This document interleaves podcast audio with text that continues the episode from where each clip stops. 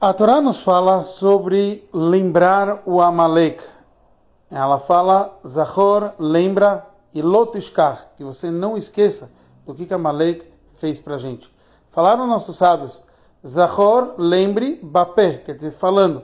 Lotishkar é Balev, é no coração.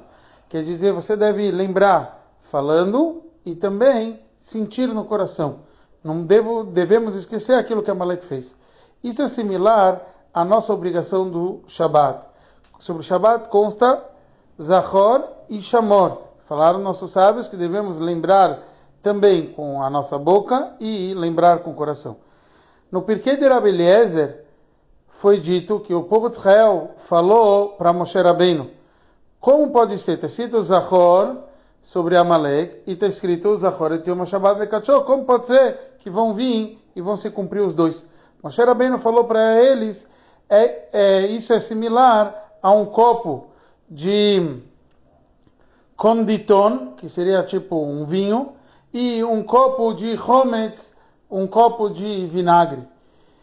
Por que Moshe Rabbeinu deu esse exemplo? O Rebbe nos explica que o que está acontecendo aqui, a questão do povo de Israel, para Moshe Rabbeinu seria como pode ser que eu vivo com isso?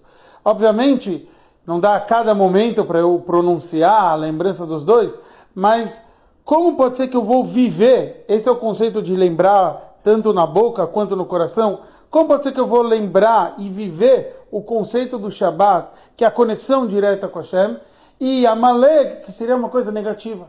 E essa é a resposta que Moshe Rabbeinu dá para o povo. Tudo isso é um cos, tudo isso é que nem um copo, um recipiente tudo é, foi feito para servir a Hashem.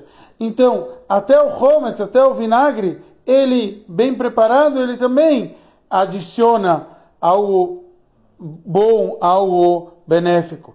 Então, isso eu venho ensinar para cada um na nossa vida.